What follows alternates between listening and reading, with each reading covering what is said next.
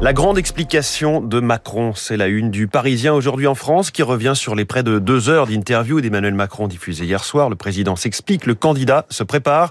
Il se défend notamment d'avoir été le président des riches. On va parler de la question des retraites, donc dans deux minutes dans le journal de l'économie de Radio Classique. À la une des échos, chômage, feu vert à la dernière réforme Macron. Le Conseil d'État valide définitivement le nouveau mode de calcul des allocations. Cela concerne les salariés alternants, contrat court et période sans emploi. Une victoire sans appel pour le gouvernement. Dans les échos, on lit aussi ce bilan encourageant du contrôle des chômeurs. Un sur sept seulement est radié pour insuffisance de recherche de travail. C'est ce que montre une étude menée par Pôle emploi euh, sur les années 2019 à 2021. La proportion est la même qu'en 2017. Pôle emploi euh, qui va être amené d'ailleurs à faire plus de contrôles, 500 000 en 2022. Pour cela, la, la vérification ne portera plus que sur les trois derniers mois de recherche d'emploi et non pas sur l'année entière écoulée.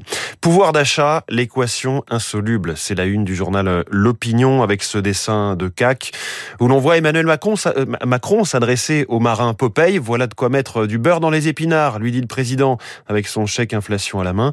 Et pour les épinards, vous proposez quoi? Lui répond Popeye du tac au tac. Le pouvoir d'achat qui s'est imposé comme un thème majeur de la campagne présidentielle et malgré un, bilan euh, positif, le gouvernement peine à récolter des lauriers.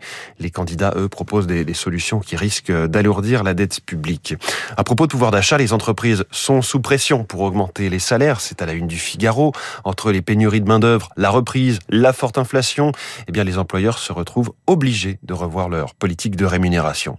Le Figaro qui revient aussi sur la fin programmée d'un mythe de l'aéronautique, puisque c'est aujourd'hui qu'Emirates va recevoir son dernier A380 construit par Airbus, la fin d'un programme hors norme qui a vu l'Europe développer le plus grand avion de ligne du monde. Sauf que les chiffres sont là, 30 milliards d'euros, c'est ce qu'a coûté le programme pour Airbus, trois fois plus que prévu. Seulement 251 appareils ont été commandés. Là où le carnet de commande de la 320 dépasse les 5000 exemplaires.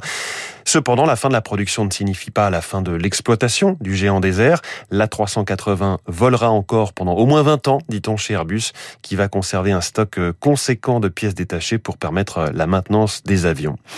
On referme ce kiosque éco.